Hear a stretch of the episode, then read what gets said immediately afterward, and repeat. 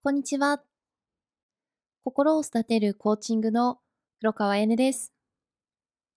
今回は今日を変える力をお話ししていこうと思います。よろしくお願いします。心配するためにエネルギーを使わないでください。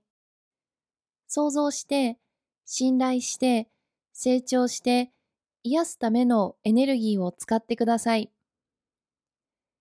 いいことだけに集中してください。心配するよりもはるかに強力です。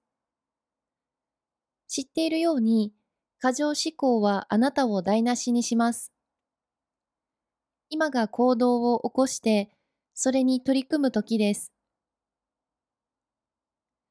何か質問してみたいことや、コーチング、無料セッションを試してみたい方は、気軽に下記の LINE からご連絡いただくか、または、センドイヤーボイスメッセージの URL をクリックしていただいて、インスタグラムマークからインスタグラムへ移動していただいて、DM からご連絡いただければ、私が直接返答させていただきます。